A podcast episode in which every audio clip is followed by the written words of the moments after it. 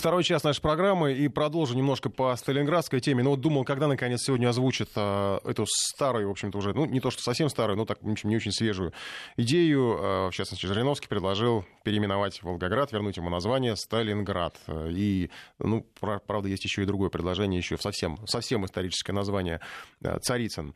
А, и, кстати, мы обсуждали здесь с Арменом Гаспаряном а, вообще отношения западных, а, западной аудитории, европейской, европейских экспертов, европейских европейских СМИ, американских в том числе, к событиям в Сталинграде. И надо отметить, мы, конечно, ну, много есть претензий, наверное, у тех, кто, у россиян, у тех, кто помнит э, и чтит память павших в той битве, но тем не менее.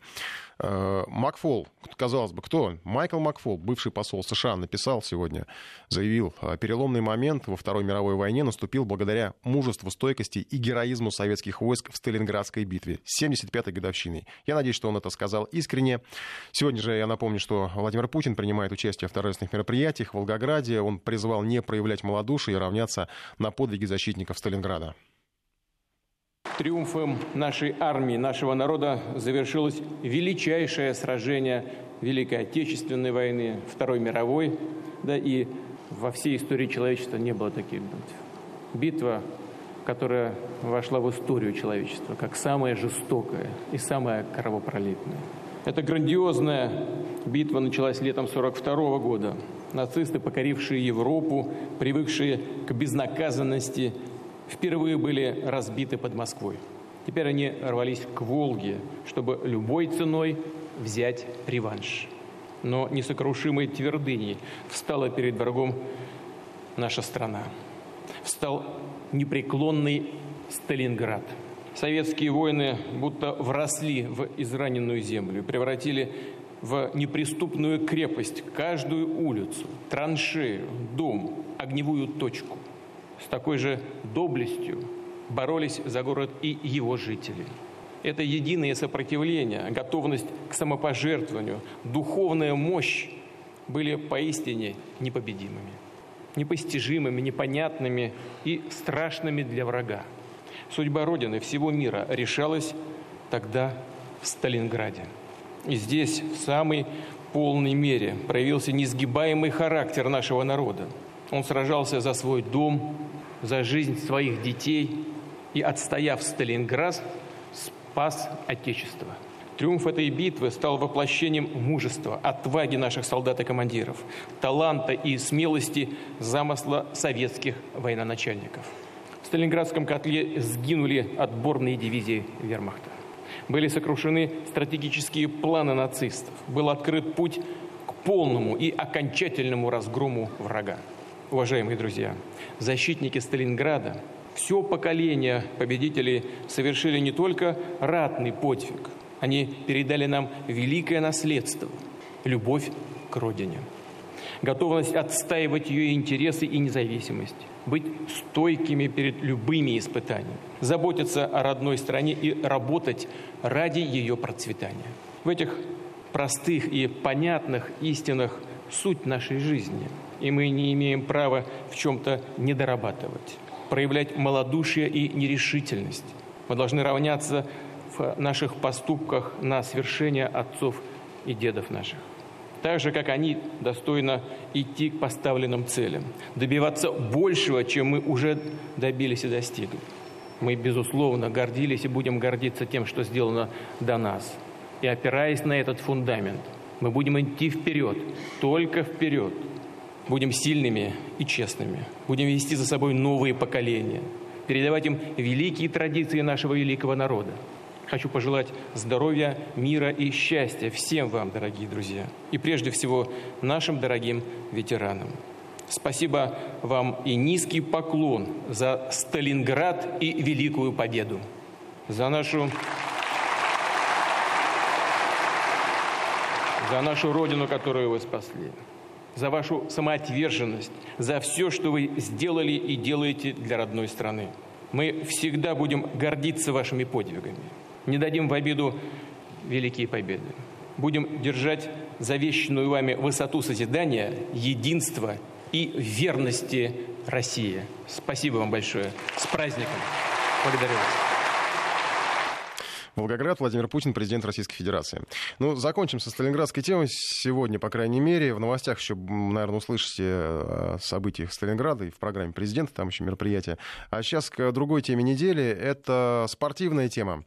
А, на этой неделе российских спортсменов оправдали, ну и такой, не знаю, каламбур можно придумать мог, не смог а, доказать, по крайней мере, на данном этапе, и что у нас со спортом есть, есть с допингом проблема, потому что 28 спортсменов наших атлетов, они полностью с них, по крайней мере, опять же, на этом этапе сняты обвинения, и 11 подверглись частичным санкциям. Андрей Кудряшов, наш коллег, спортивный обозреватель в студии. Ну, я понимаю, что э, у нас такая осторожная радость по этому поводу. Э, даже не сказал бы, что это радость. Это так осторожный оптимизм, потому что до сих пор непонятно, поедут они, не поедут э, в, на Олимпийские игры, потому что МОК оставил за собой право принимать решения, и уже там даже называют все это такой вечеринкой, олимпийской вечеринкой МОКа, когда, где МОК решает приглашать, кого приглашать, а кого нет. Потому что ведь приглашение же касается только нас. Я сейчас просто, может быть, пояснить даже по процедуре. Э, остальные спортсмены едут в общем порядке, правильно? А, никого так не приглашают, как нас. Добрый вечер. Ну, действительно, критерий, который был выдвинут исполком Международного олимпийского комитета в декабре, он касается только нашей страны. И, конечно, он, э, наверное, нарушает э, некоторые пункты Олимпийской хартии, потому что сейчас реально вот идет ущемление по национальному признаку. И после вердикта спортивного арбитражного суда, когда 28 человек были полностью оправданы, а речь шла, напомню, о какой-то государственной да, схеме э, допинговых э, всех дел. Ее нет, ее никто не смог доказать. И даже, и даже комиссия Шмидта, которая тоже э, выложила свой доклад 5 декабря на исполкоме МОК, там прямым э, текстом было сказано, что никакой государственной системы допинга в нашей стране просто нет, это просто недоказательно. И сейчас э, решение КАС, собственно, это и подтверждает. Но действительно, обычно э, Национальный олимпийский комитет стран составляют список, подают э, эти списки в Международный олимпийский комитет, их утверждают, причем это делается практически автоматически, и э, присылается, и э, присылается аккредитация да, уже спортсменам и официальным лицам. То, что касается нашей страны, то здесь ситуация немножко другая. Напомню, что Олимпийский комитет России поражен в своих правах после исполкома от 5 декабря, и, соответственно, он не имеет права... По-прежнему он не реабилитирован, нет, получается. Нет, нет, нет, есть, конечно, нет, несмотря, нет, несмотря нет, на решение КАС. Нет, решение КАС к э, Олимпийскому комитету России не имеет никакого решения, поскольку э, восстановление в правах зависит только от Международного Олимпийского комитета, а до этого очень и очень далеко. Напомню, что одним из... Э, вот те условия, которые были выдвинуты нам в декабре, мы должны эти игры полностью пройти, чтобы не было, как говорится, ни сучка, ни задоринки, да, чтобы не было никаких российских флагов, да, ну, на атлетах, ни на ногтях, ни на сумках, нигде, да. А, а лучше, чтобы их вообще там не было. Нет, ну нет, так не говорят. Почему? Пожалуйста, у себя в комнате вы можете вешать все что угодно, любые флаги, только чтобы их не было э, в, в прямой видимости. А, если все будет нормально, то нам, вероятно, может быть, позволит пройти уже в национальной форме с флагом на церемонии закрытия зимних Олимпийских игр в Пхенчане, но до этого еще э, достаточно далеко, поскольку игры даже вообще еще не начались. То, что касается э, решения КАС и э, вот этих 28 спортсменов, э, то напомню, что сейчас Международный олимпийский комитет, только эта структура приглашает российских атлетов на зимние Олимпийские игры э, в Пхенчане. Это было сделано специально, чтобы вот как раз не было той возможности в спортивном арбитражном суде оспорить то или иное не приглашение, э, не приглашение или приглашение. Конечно, приглашение оспорить никак нельзя, да, но вот какие-то решения не мог, можно было оспорить, да, поскольку сейчас, э, ну, такая немножко э, интересная вот эта структура, да, приглашение была специально создана э, Международным олимпийским комитетом, оспорить ее невозможно если ты не получил приглашение, то, то есть, потому ты что, его не поскольку получил. нет отказа, то и нечего оспаривать. Да, да. правильно, как раз в ОКР говорили об Вас этом. просто не пригласили, не пригласили на день рождения, на тусовку, да, на вечеринку, вот как угодно не ну, называйте. Ну, поэтому вы, вы можете обидеться, да, но вы в суд с этим пойти никак не можете. А, и те 28 ребят, конечно, тогда а, я напомню, что а, после исполкома в конце, по-моему, Э, декабря, в начале января были выдвинуты 17 критериев, по которым Международный Олимпийский комитет приглашает российских атлетов. И э, вот э, решение комиссии Освальда, на основании которых были все дисквалифицированы пожизненно от выступлений на Олимпиаду, вот те результаты, которые наши ребята показывали в Сочи, они были аннулированы. Решение комиссии Освальда — это лишь один из 17 пунктов. То есть придраться можно к чему угодно. В принципе, э, конечно, это вопрос переговоров. Сейчас наверняка, естественно, идут консультации, потому что вот уже известно, что э, завтра открывается исполком МОК в Пхенчане уже на месте событий, и э, тема вот этого вердикта КАС, оправдательного, по сути, вердикта КАС, в нашу сторону будет центральной, естественно, точкой этого исполкома, и все члены Международного Олимпийского комитета будут обсуждать, что же делать дальше. Сейчас наверняка ведутся какие-то переговоры по поводу возможного при выдачи приглашений вот тем атлетам, которых оправдал КАС. Напомню, накануне вице-президент Олимпийского комитета России Станислав Поздняков сказал, что 15 человек, да, они послали список из 15 человек в Международный Олимпийский комитет с просьбой до сегодняшнего дня выдать им приглашение, чтобы успеть приехать в Пхенчхан, успеть что-то как-то сделать. Ни ответа, ни привета. Пока Но там же говорили, что квоты уже могли раздать, что мест нет, и все, и до свидания. Действительно, после решения... То есть а, кто-то поедет, кто-то другой, не знаю, после, там канадцы, э, кто там, вот Ну, это не, не, не, да, э, 28 числа, 28 января был крайний срок формирования э, состава сборной. Этот состав был сформирован, вот, грубо говоря, э, простой пример. Э, лыжник, команда лыжников состоит из 20 человек. Да? У нас сейчас в команде осталось 12 человек. Соответственно, 8 квот, 8 остальных квот были розданы остальным национальным федерациям. А кроме квоты спортсмена туда входят и тренеры, и массажисты, и сервисмены. Все эти люди, которые помогают ребятам очень хорошо э, выступать. Естественно, эти, этих квот мы лишились, но э, оргкомитет зимней Олимпиады в Пхенчхане, э, представители оргкомитета говорили, что они готовы даже вот без этих квот, без чего бы то ни было, выставить вот тех спортсменов, которых Олимпийский комитет, Международный Олимпийский комитет может пригласить. Хотя на самом деле очень маловероятно, что это произойдет. Как по-твоему, вот эти вот 11 наших спортсменов, которых там частично ужали в правах, а, аннулировали награды и не пустят э, в Южную Корею, но разрешили продолжать выступление на других играх. Мне просто, мы с тобой даже до эфира обсуждали. Э, мне кажется, что если бы там что-то действительно было, э, их бы точно, им бы точно закрыли путь в спорт. Вообще, если бы любое там возвращение. что-то было бы что? Я не, ну, допинг тот же самый, да. Если бы, э, хотя бы даже те же царапины на пробирках, я не знаю. Ну, смотрите, в случае допинга, смотрите, у нас проба разделяется на пробу А и пробу Б. Если в пробе А обнаружен допинг, скрывается в присутствии спортсмена пробе Б. Если там также обнаружен допинг, вопросов нет, следует дисквалификация. Никаких э, там арбитражей э, быть в данном случае не может. Просто спортсмен либо соглашается, либо нет, и обычно ну, все соглашаются. То, что касается здесь, мы не видели еще мотивировочной части решений спортивного арбитражного суда. Об этом говорил Александр Зубков, президент Федерации бобслея и скелетона. Напомню, он как раз находится в этих числе 11 человек, которых оправдали частично.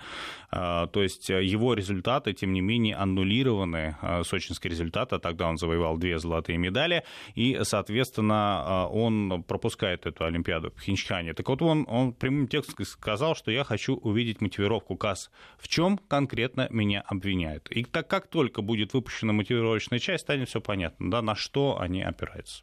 Ну, мне кажется, что там просто будет, опять же, кто-то где-то Освальд ну, или еще кто-то более давайте, убедительно давайте, просто говорит. Да, чаще всего упоминал не, эту фамилию. Не, не будем фантазировать, что там да, может понятно, быть и что да, там да. не может Смотрите, быть. что я наблюдаю вот в, в эти дни. У нас как бы так получилось, что э, разделился спортивный мир на друзей и врагов российского спорта, получается так, что вот сегодня пришла новость, что даже это не касается даже только мира спорта, потому что сегодня парламент Южной Кореи учредил движение в поддержку российских олимпийцев.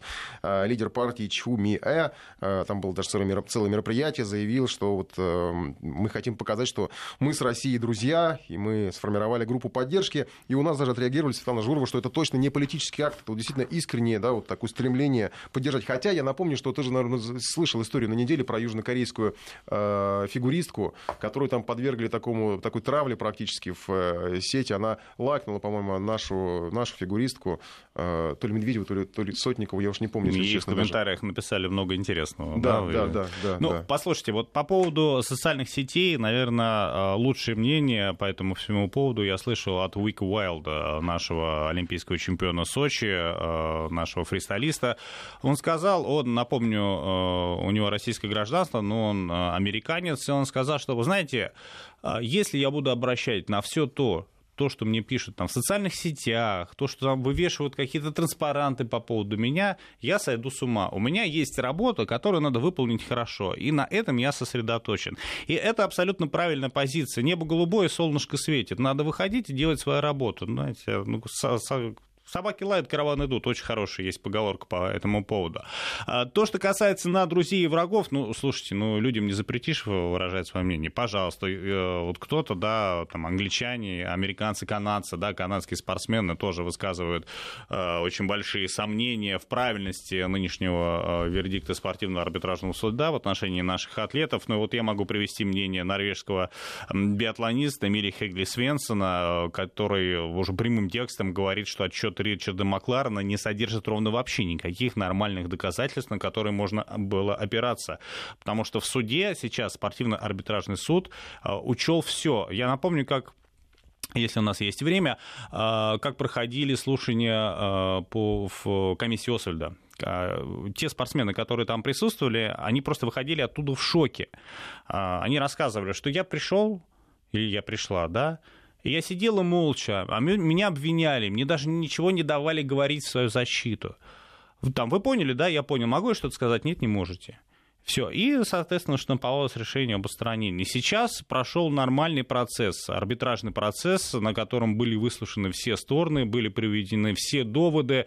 Выступал даже в, в тряпочке Григорий Родченков. Э, непонятно, было это он или нет. Руки Там, да, руки, руки, да, какие-то выступали. Выступал Ричард Макларен. То есть заслушали абсолютно всех. Спортсмены наши выступали, их адвокаты, обвиняющая сторона. И на этом, э, вот на, на, этих, на этих позициях было сформировано как вердикт спортивно-арбитражного суда, и э, ну, большинство нормальных спортсменов, которые, ну, не знаю, могут 2 плюс 2 могут сложить, они, во-первых, э, это высшая инстанция спортивного права, а других быть не может, да, там можно говорить, что можно подать какие-то иски в Федеральный суд Швейцарии, но если были какие-то неправильные, э, это ограниченное основание на это, да, недостаток компетенции, либо какие-то процедурные нарушения во время рассмотрения исков. Только на, в этом случае можно подавать э, федеральный суд Швейцарии протест на решение КАС, и так, по-моему, вот в истории еще не было, да, чтобы в федеральном суде Швейцарии до чего такого доходило. Так вот, было принято решение, и это решение обязаны все уважать, потому что в Олимпийской харте написано, что это последняя спортивная инстанция, да, мог обязан уважать, подчиниться. Уважать, а мог он мог, обязан разочарован. Нет, разочарован. Мог, э, да, можно выразить разочарование, которое э, и выражают спортсмены наши из э, Канады, из США. Можно выразить разочарование, да, как вот пресс-релиз а вот Международного Арна Юнквиста процитирую. Для меня, конечно, будет не очень-то здорово видеть там этих русских. Они уничтожили свои собственные игры, организовав эту сложную допинговую программу, о которой позже все узнали. Не весело видеть их на следующих играх, как будто ничего не случилось. Но таков мир. Это вот я просто оставил такой список врагов. Я, я условно разделил. Не, конечно, не враги, но тем не менее это не недругов. В ответ Эмиль Хеглиспенсен не успела зачитать. Мог должно быть стыдно, поскольку у них не было достаточно количества доказательств для отстранения России. Мог должен был представить факты, которые не просто отыскать. Может быть, спортсмены и сделали что-то плохое, но нужно иметь убедительные доказательства, чтобы их наказывать. 50 а я... на 50. Хорошо, да. я тебе еще, отвечу. Еще Глава немецкого мнение. Олимпийского спортивного союза Альфон... имя Альфонс Херман. Нынешнее решение Международного арбитражного суда, к сожалению, очередная пощечина чистому спорту. Вот так вот, понимаешь? А, и это, понимаешь, никакой суд их не, уби... не может убедить в том, что вот, ну, насто... как я... считаешь, они искренне так считают? Или это просто такой, ну... Вот, ну... Это может быть и какой-то игра, да, какая-то может быть, да, политез какой-то, да, потому что на, надо вот выразить, да, вот так, именно такую позицию. Вполне вероятно, мы не можем говорить за этого человека, почему он занимает именно такую позицию в данный момент. Потому что э, главы федерации, вот, например, э, лыжных гонок, биатлона, Антес Бессеберг, э, они сразу после вердикта К сказали, что мы, в принципе, этого ожидали, ну, потому что действительно на протяжении нескольких лет у наших спортсменов брали постоянно допинг-пробы и не было никаких проблем. Ну, без комментариев. Я, спасибо. Андрей Кудряшов, наш спортивный обозреватель. Я позволю себе закончить, если мы по цитатам прошлись, позволю себе закончить э, цитатой главного тренера сборной Латвии по скелетону Даниса Дукурса. Его слова. Ричард Макларен и Деннис Освальд выглядят абсолютными идиотами. Собирали на каждого спортсмена по 50 страниц доказательств. Сейчас в проигрыше. По ощущениям, продолжение будет. Пока это все напоминает качели. Наша задача, чтобы эти качели не попали нам по лбу, заявил Дукурс. Мне кажется, что вполне справедливо. А, к этой, к этой истории с, с допингом еще на самом деле много вопросов. Кстати, как тут уже Дукурс э, замечает. Вопрос, например, в том, где 15 миллионов. Сумма, которую МОК наложил на ОКР. Деньги должны были пойти на борьбу с допингом. Ну и частично на возмещение расходов, связанных с расследованием, а, который был направлен как раз против российских спортсменов. Насколько помнится мне, работа была, ну, несколько комиссий работали, мы вот сейчас с Андреем Кудряшовым их упоминали, там и Освальд, и кто там, кто там только не был а, они же все не бесплатно трудились, правильно? На каждом углу кричали, что допинг раздают чуть ли не в Кремле. И, наверное, в эту сумму входит, как мне представляется, может входить содержание Григория Роченкова, потому что ведь он в США получил какое-то жилье, машину, говорят, хорошую получил, по крайней мере, об этом писала пресса, та же американская.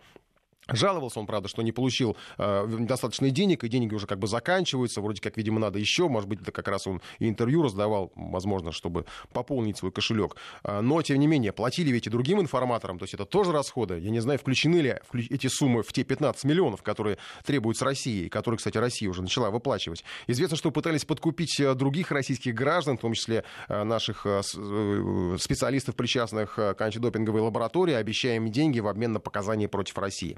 А, и, конечно, там суммы не такие большие, прямо вот в государственных масштабах, все-таки речь о 15 миллионах, там, то ли евро, то ли долларов, но, тем не менее, а, в, в каждом конкретном случае а, это все-таки внушительные расходы. Если расследование было ошибкой, то спрашивается, с чего вдруг с нас требуют эти деньги? Ведь арбитражный суд фактически признал, что э, все, что было э, сказано и Освальдом, и прочими, что все это, в общем, как бы, как сейчас говорят, фейк. Может, пора уже и денежки тогда вернуть.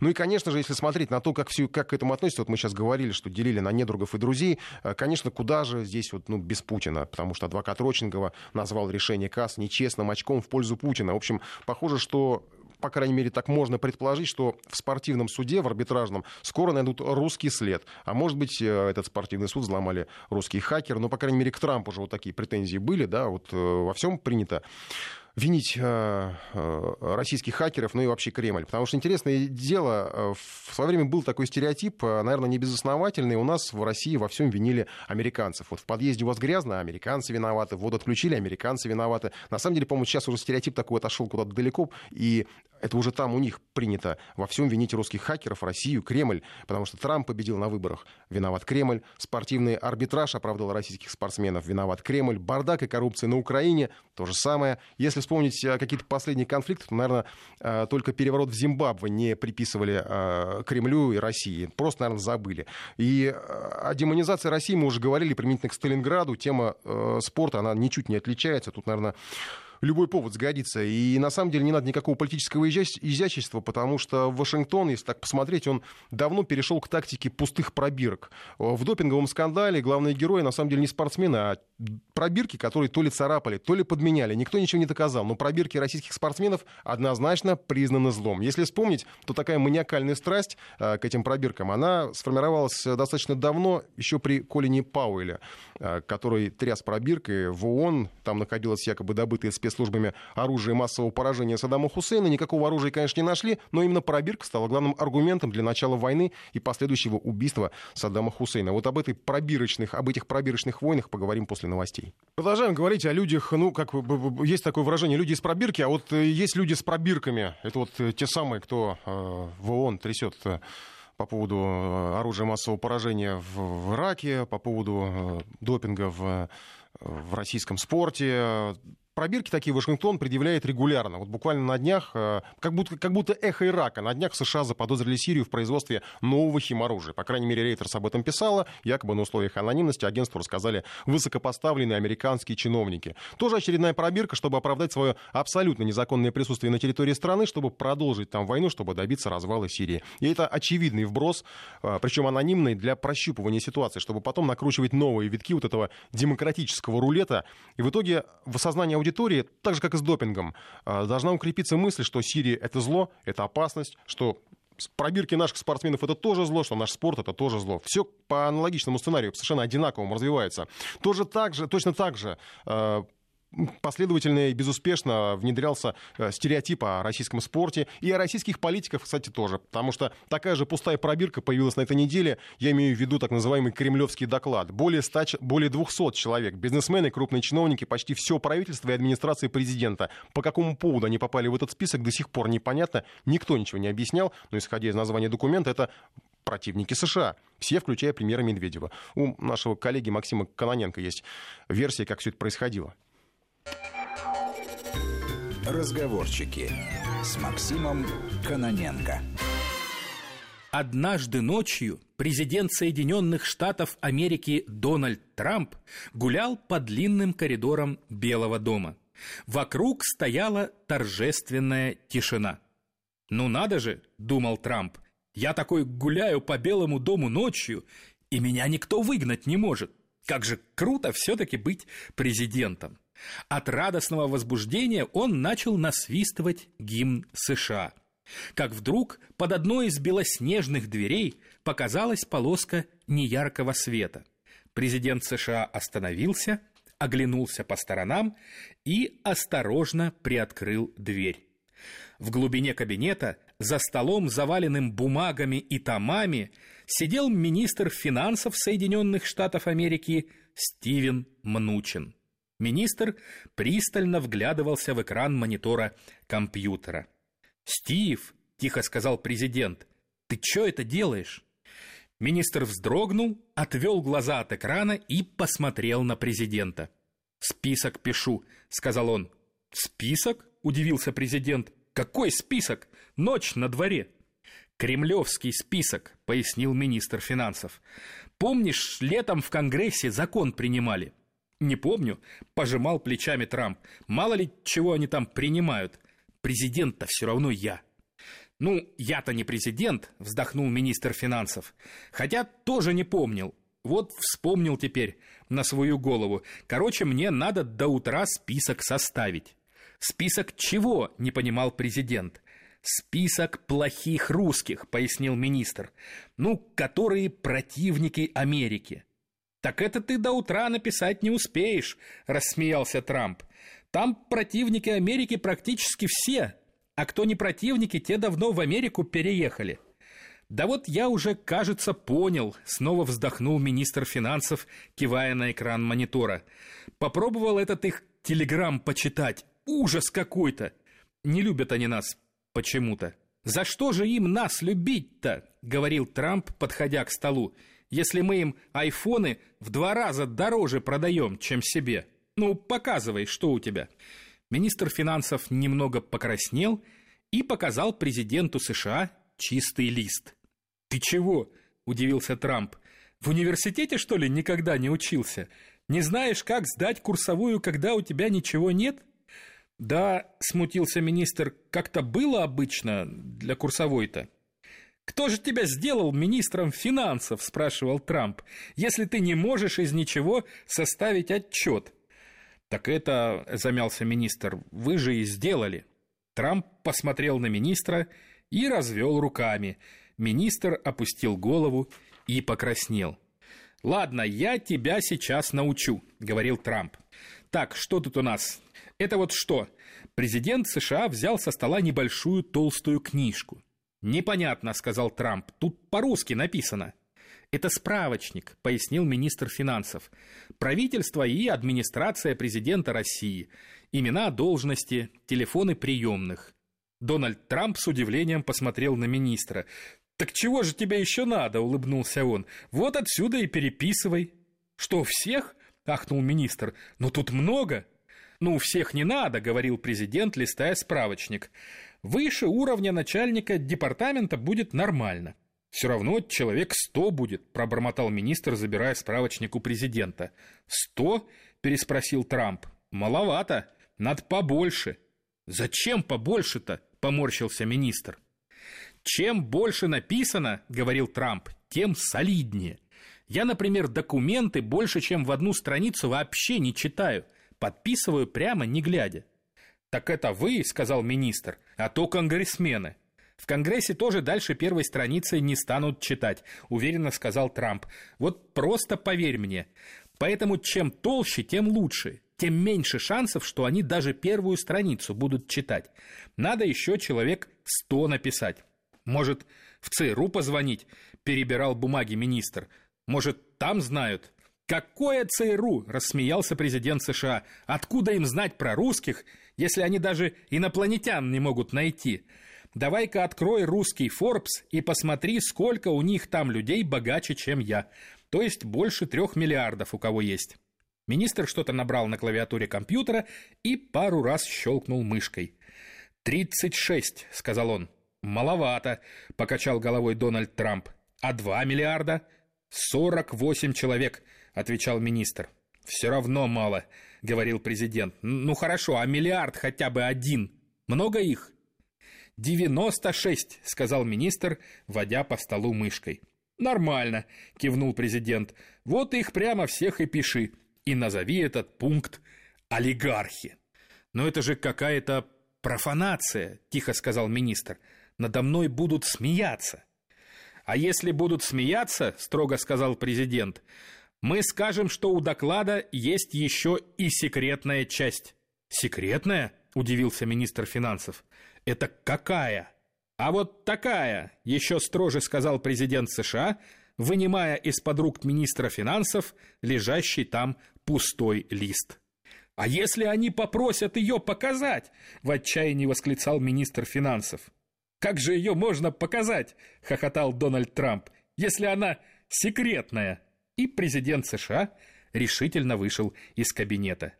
Министр финансов с уважением смотрел ему вслед. Разговорчики.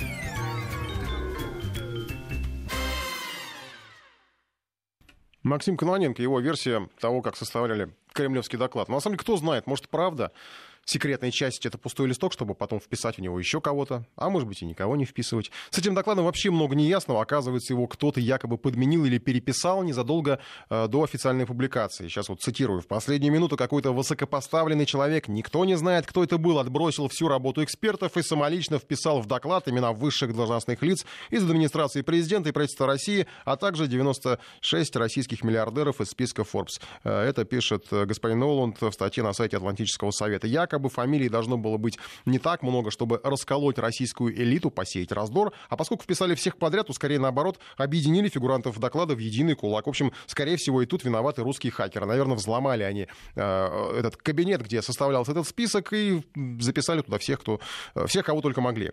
Ну и наблюдатели еще обратили внимание на то, что доклад по факту единолично работы Вашингтона безо всякого согласования с Брюсселем, где, конечно, не стали бы э, утверждать подобный документ. Все-таки Евросоюз не склонен к столь категоричным конфронтациям с Москвой, тем более не хотел бы портить отношения с крупным бизнесом, представители которого тоже занесли в этот список. Так что доклад еще и оплеуха Брюсселю, по крайней мере, ну, на это обращали внимание многие. Э, оплеуха как американскому вассалу. Конечно, это задел европейских политиков. Вашингтон потом смягчил формулировки, объяснял, что это все не совсем санкции, но по факту это часть стратегии, связанной с законом официальное название которого о противодействии противникам Америки посредством санкций. Так что тут не отвертишься. Документ совершенно очевидно антироссийский, политический, отрицать это невозможно. Но что интересно, мировые рынки, они никак не отреагировали на всю эту вакханалию. Рубль не шелохнулся, хотя в былые годы, даже еще не так давно, все, что имело хотя бы опосредованное отношение к санкциям, сказывалось и на биржах, и на наших ценных бумагах. Нынче лихорадит только пресловутый биткоин. Он там, если не ошибаюсь, сегодня там уже ниже 9 тысяч рублей, хотя еще недавно э, к 20 приближался.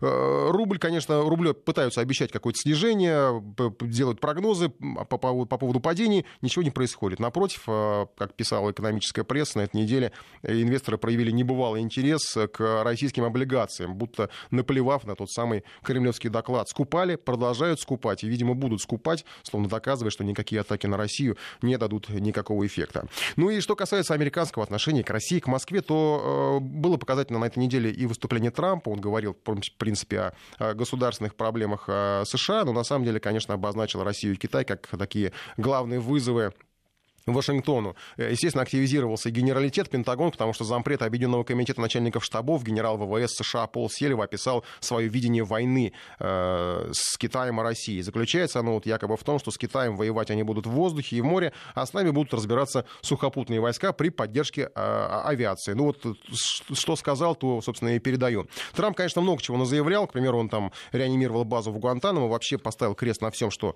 э, делал или пытался делать э, Обама, выжигает на напалмом, реформа здравоохранения, климатическое соглашение, теперь вот планы по ликвидации Гуантанамо. На самом деле это э, стоило ожидать, потому что ну, Трамп словно мстит демократам за проблемы, которые они ему создавали и, наверное, продолжают создавать. Сегодня даже было заявление, что вот высшее руководство исследователей ФБР и Минюста политизировали священный следственный процесс в пользу демократов против республиканцев. Это немыслимо. Еще совсем недавно было, написал Трамп сегодня. Э, какие расследования конкретно политизированы, непонятно, но, скорее всего, речь идет, наверное, о претензиях к сторонникам Трампа, том же самом русском следе, э, ну и о прочем политическом наборе скандальных дел. Э, дошло даже до того, что директор ФБР Кристофера Рэя говорят, что он уйдет в отставку именно из-за того, что часто спорит с, с Трампом. Э, что касается вот этих вот прогнозов по поводу ведения войны и объявления о том, что Россия и Китай бросают вызов, в какой момент обострилась эта такая воинственность по отношению к Москве, сейчас уже, наверное, не вспомнить. Как правило, все это связывают с Украиной, с Крымом.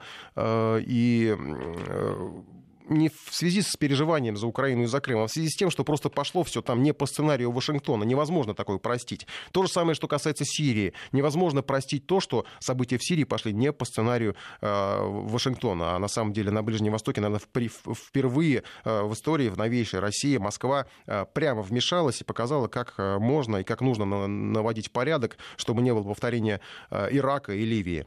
Это тоже нельзя простить. В целом, наверное, потеря мирового влияния на мировой арене для США, она происходит предельно болезненно. Даже внутри страны накапливается разочарование. Давайте вспомним немножко подзабытого нынче Эдварда Сноуна, Сноудена. Куда он бежал? В Россию.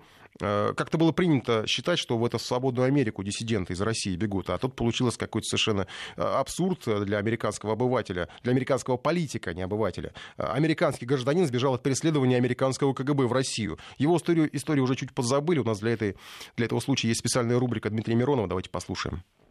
Это было главной новостью на всех телеканалах и радиостанциях, во всех газетах и агентствах. С этого начинали выпуски. Этому посвящали первые полосы, но потом об этом вдруг забыли. Оборвали на самом интересном. Так что же было в конце? Мы поставим точку в каждой истории. 1 декабря 2012 года. Обозреватель Guardian Глен Гринвальд получает странное письмо. Некто, называющий себя цинцинатом по имени римского диктатора, обещает поведать ему о чем-то невероятном. Вот только прежде аноним требует от журналиста установить программу для зашифровки сообщений. Боится, что их переписку могут взломать. Когда все сделано, Гринвальду приходят образцы строго засекреченных файлов. И там, мягко говоря, шок, скандал, сенсация. Неизвестный готов передать ему все документы. Для этого нужно лететь в Гонконг. Они договариваются о встрече в лобби одного из отелей. Но как Гринвальд узнает отправителя таинственных писем? Тот будет держать в руке кубик Рубика. Чем все закончилось? Эпизод 9. Эдвард Сноуден. Эдвард Сноуден. Самое громкое разоблачение в истории американских спецслужб. Его автор начинал простым охранником, пусть и на одном из объектов Агентства национальной безопасности. Несмотря на бейджик Чоповца, был прекрасен в программировании, а потому быстро продвинулся по службе. Поработал на Гавайях, на базе АНБ, после уволился и поступил на работу в ЦРУ. Под дипломатическим прикрытием его отправили в Женеву. Именно там Сноуден начал сомневаться. А вот то, чем занимаются спецслужбы США и немного Великобритании, это вообще нормально? Раз. Слежка за миллиардом человек из 60 стран. 2. Чтение электронной почты, прослушивание голосовых и видеочатов, просмотр фотографий, изучение пересылаемых файлов. 3. Проникновение в компьютерные сети китайских мобильных операторов и получение доступа к миллионам СМС. 4. Перехват телефонных разговоров иностранных политиков и чиновников на саммите Большой Двадцатки в Лондоне, в том числе Дмитрия Медведева, тогда президента России. Там дальше и 5, и 6, и 7. У журналистов, с которыми Сноуден встретился в Гонконге, хватило материала даже не на серию статей, на несколько книг, естественно, бестселлеров. А после был судьбоносный рейс Гонконг-Москва. Россия, думал Сноуден, это временно. Но что-то заставило его остаться здесь. Возможно, аннулированный паспорт. Эдварду выдали вид на жительство в 2013 году. Затем этот вид продлили, а потом еще раз. Что изменилось в жизни Сноудена за это время? Как он там вообще? Чем занимается? Сколько зарабатывает? Куда ходит? Подружился с кем-нибудь? И стоило ли все того? Так вот, бывший работник Агентства национальной безопасности не сидит на месте. Он постоянно путешествует по разным странам, встречается с интересными людьми, выступает с лекциями. Правда, делает он это в виде робота, с видеоэкраном, камерой, микрофоном и динамиками. Аватар Сноудена обитает в офисе Американского союза гражданских свобод. Эдвард управляет им дистанционно через компьютер. Робот передвигается, неплохо маневрирует, поворачивается лицом к тому, с кем разговаривает. Иногда таких собеседников может насчитываться сотни, и это основной заработок робота и его хозяина. Лекции, публичные выступления, телеконференции. В год они приносят около 200 тысяч долларов. Сам же Эдвард Сноуден, тот, который одушевленный, живет в обычной съемной квартире где-то в Москве или Подмосковье. Точное место не раскрывается. Перемещается на метро, бывает в магазинах, заглядывает в рестораны. Вот только русский знает довольно плохо. Возможно, потому что редко встречается с людьми и все больше в интернете. К тому же его жизнь по-прежнему настроена на североамериканское восточное время. К Эдварду часто приезжает его девушка Линси. Не она такая, своеобразная.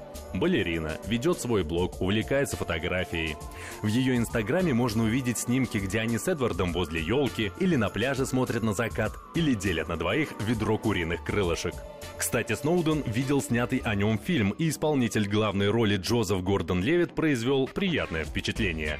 Эдвард встречался с актером в Москве, но не сразу понял, что тот преследовал свои цели. Позднее Левит рассказал, что во время обеда присматривался к своему собеседнику, пытаясь уловить его манеры. Что касается борьбы за неприкосновенность личной информации, то бывший сотрудник АНБ ее не оставил и недавно представил мобильное приложение. Программа использует датчики смартфона, которые фиксируют изменения в помещении, где находится устройство. Если туда проникли посторонние, смартфон пошлет зашифрованное сообщение на телефон владельца, после чего тот сможет удаленно наблюдать за тем, что происходит. Работа, отношения, свои увлечения. Эдвард Сноуден живет вполне нормальной жизнью. В России американца все устраивает, однако он надеется, что когда-нибудь вернется домой. Дмитрий Миронов, Вести ФМ. Наша рубрика «Чем все закончилось?». Сейчас от международных тем уже пора, наверное, уходить и посмотрим на э, итоги недели, касающиеся нашей внутренней политики, потому что на этой неделе происходило много важных событий. Я имею в виду, конечно, э, предвыборную э, ситуацию. Э, самое главное, что произошло на этой неделе, это отсев кандидатов. Он почти завершился. Э, сдали на этой неделе последние подписные листы в Центр избирком. В последние три дня буквально 800 тысяч автографов принесли. Сейчас их продолжают проверять. Несколько человек, правда, уже на входе, я имею в виду, из претендентов в кандидаты, так их назовем, признались, что не потянули политическую ношу и не смогли набрать необходимое число подписей. Один даже пришел с пачками чистой бумаги, э, в подарочных причем упаковках. Ну, в общем, кто, кто в чем признавался, говорили, что некоторые просто не потянули, некоторые, как бы, на самом деле, признали, что, в общем даже и ну, не рассчитывали, просто зарабатывали популярность для своих партий, от которых они выдвигались. А партий у нас, как вот мы знаем, теперь знаем уже достаточно много э, в России, которые готовы выдвигать своих кандидатов.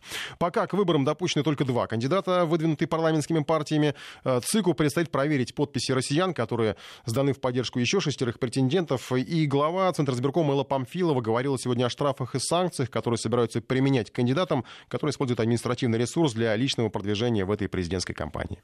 Все вопросы, еще раз возвращаюсь, которые касаются применения неправомерного административного ресурса, злоупотребления административным ресурсом, скажем, в ходе этой кампании, тут же оперативно собираю все. Вот сейчас у меня уже пакетик там набрался точно по Московской области, есть еще там по каким регионам.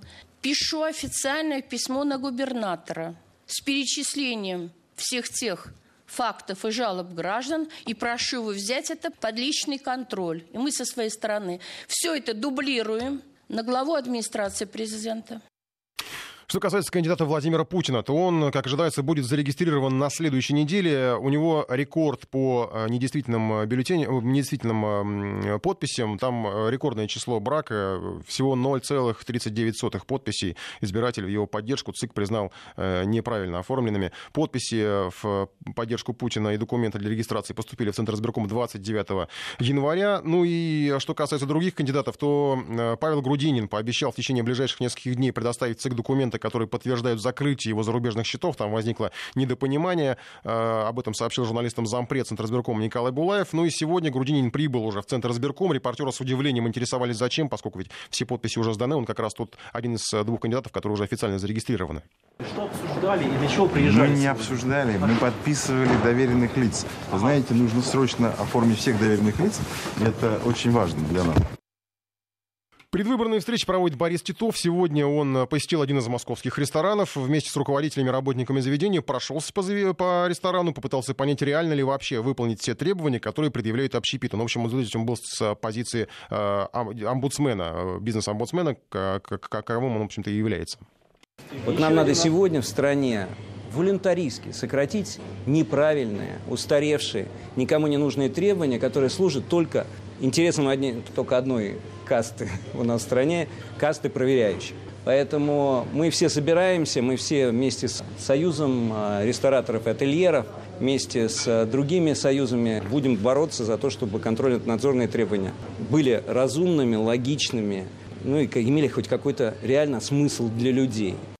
Ну, интересно, что он в ближайшее время собирается поехать в Лондон, Оксфорд, где будет встречаться с российскими бизнесменами, обсудить отношения между Россией и Западом. И было любопытно мне сегодня увидеть, что а, издание «Спектатор» а, написало ну, практически интервью с ним о нем, о кандидате в президенты дети Борисе Титове, о его как бы, расчетах на предстоящую кампанию, пишет э, публикацию. То есть западная пресса интересуется нашими выборами, интересуется нашими кандидатами. Это, в принципе, достаточно интересно, поскольку как бы, ну, э, были мнения, что, в общем, выборы западной прессе неинтересны, и кандидаты, в общем, как какие-то, они считают не такими, какими они хотели бы видеть. А что касается других претендентов на главный пост, э, то Владимир Жириновский сегодня в Санкт-Петербурге, он встречается с начинающими художниками, встречался. А, они рассказали политику о проблемах, с которыми им приходится сталкиваться, подарили даже несколько картин Владимиру Жириновскому, и в том числе портрет самого политика. Художников мало, но мы хотим, чтобы у вас было больше возможностей для свободного творчества. Одно немножко вот так как бы останавливает, что если вам все условия создать, а не остановится ли ваш творческий процесс? Выставка, выставка, выставка, признание, продали, купили, аукцион. Э, то есть я согласен. Это вот задача депутата только в этом заключается. Мы не чиновники. Мы должны помогать и всем. Не из конъюнктурных соображений, а всем. Ну, еще один кандидат, не могу не упомянуть, Ксения Собчак, она, насколько известно, находится в США, направилась туда на молитвенный завтрак к президенту Трампу, но пока странно, что вот в ее твиттере ни каких-то в соцсетях, никаких отчетов с мероприятия пока не, по крайней мере, я не видел, а, но представители объясняли, что она намерена обсудить с американскими чиновниками антироссийские санкции. Что касается организационных моментов а, на предстоящих выборах, то Москва готова принять наблюдателей Бюро по демократическим институтам и правам человека ОБСЕ на президентских выборах. Об этом заявил глава МИДа России Сергей Лавров. Он отметил, что ОБСЕ уже установила рабочий контакт контакты с ЦИКом, все вопросы, которые касаются организации и наблюдения, согласованы. Глава ЦИКа Памфилов рассчитывает, что от разных иностранных миссий наблюдения и в качестве экспертов на выборы приедет порядка тысячи наблюдателей. Мы приглашаем иностранных наблюдателей на выборы, потому что нам нечего скрывать. Об этом председатель Совета Федерации Валентина Матвиенко заявила в эксклюзивном интервью нашей радиостанции. Вот мы такие открытые, вот нам нечего скрывать. Ведь что происходило раньше? Дичь известная всем, да, практически заранее на 90% писал готовый доклад с выводами о недемократичности выборов, ну и так далее, со всеми смертными грехами. И потом только оставили подпись. В последнее время ситуация изменилась, потому что наблюдатели зарубежные из разных стран, из разных международных структур, уже нет монополии в понимаете? Они уже не могут себя дискредитировать, написав неправду. Поэтому я считаю, что это хорошо, что мы открыты, нам нечего скрывать. Мы считаем, что у нас одна из самых открытых выборных избирательных э, систем э, страны. Мы за последние годы парламент и Дума и Совет внесли и приняли целый ряд законов, которые сделали еще более прозрачной эту систему, чтобы повысить доверие граждан к выборам, чтобы больше граждан ходили на наши выборы и так далее. Поэтому я лично приветствую, это тоже элемент сотрудничества. И уверена, что э, ряд стран, которые будут участвовать, изучат нашу систему, возможно, и у нас этот позитивный опыт э, возьмут. Ну, а, а чего бояться, если мы уверены? Конечно, я не исключаю, что кто-то будет э, засланный казачок с заранее заданной целью, даже не исключаю, что будут провокации, какие-то там типа попыток бросить бюллетени, там, я не знаю, еще как-то дискредитировать вся саму систему голосования. Этого исключать нельзя. Нельзя исключать, что кто-то из наблюдателей с такой целью приедет и будет что-то придумывать для того, чтобы дискредитировать. Нормально. Вот как сказано было, собака лает, караван идет. Нам нечего скрывать, господа, приезжайте, смотрите и давайте дальше сотрудничать. Валентина Матвиенко, спикер Совета Федерации, а на самом деле она, э, благодаря в том числе, наверное, благодаря в том числе интервью, которое Валентина Матвиенко дала Вестям ФМ, она сегодня один из лидеров по цитатам среди в средствах массовой информации. Вот если позволю продолжить, а, сегодня же она озвучила просьбу практически к избирателям, чтобы привели своих соседей, вытащили своих мужей, которые не любят отрываться от футбола, своих подруг, своих родных и близких, ну и пришли проголосовать. Ну и еще сегодня от нее прозвучало достаточно интересное тоже предложение. Она не исключает, что в России может появиться Министерство одиночества, по примеру Великобритании Британии, ну, там уже такую рассматривают такую инициативу, возможно, она, вернее, там появилась, возможно, у нас что-то подобное появится, по крайней мере, идея это заинтересовала Совет Федерации. А, заканчиваем эту нашу программу, хороших всем выходных, не проводите их в одиночестве. И не забудьте, что в эти выходные обещают очень сильный снегопад.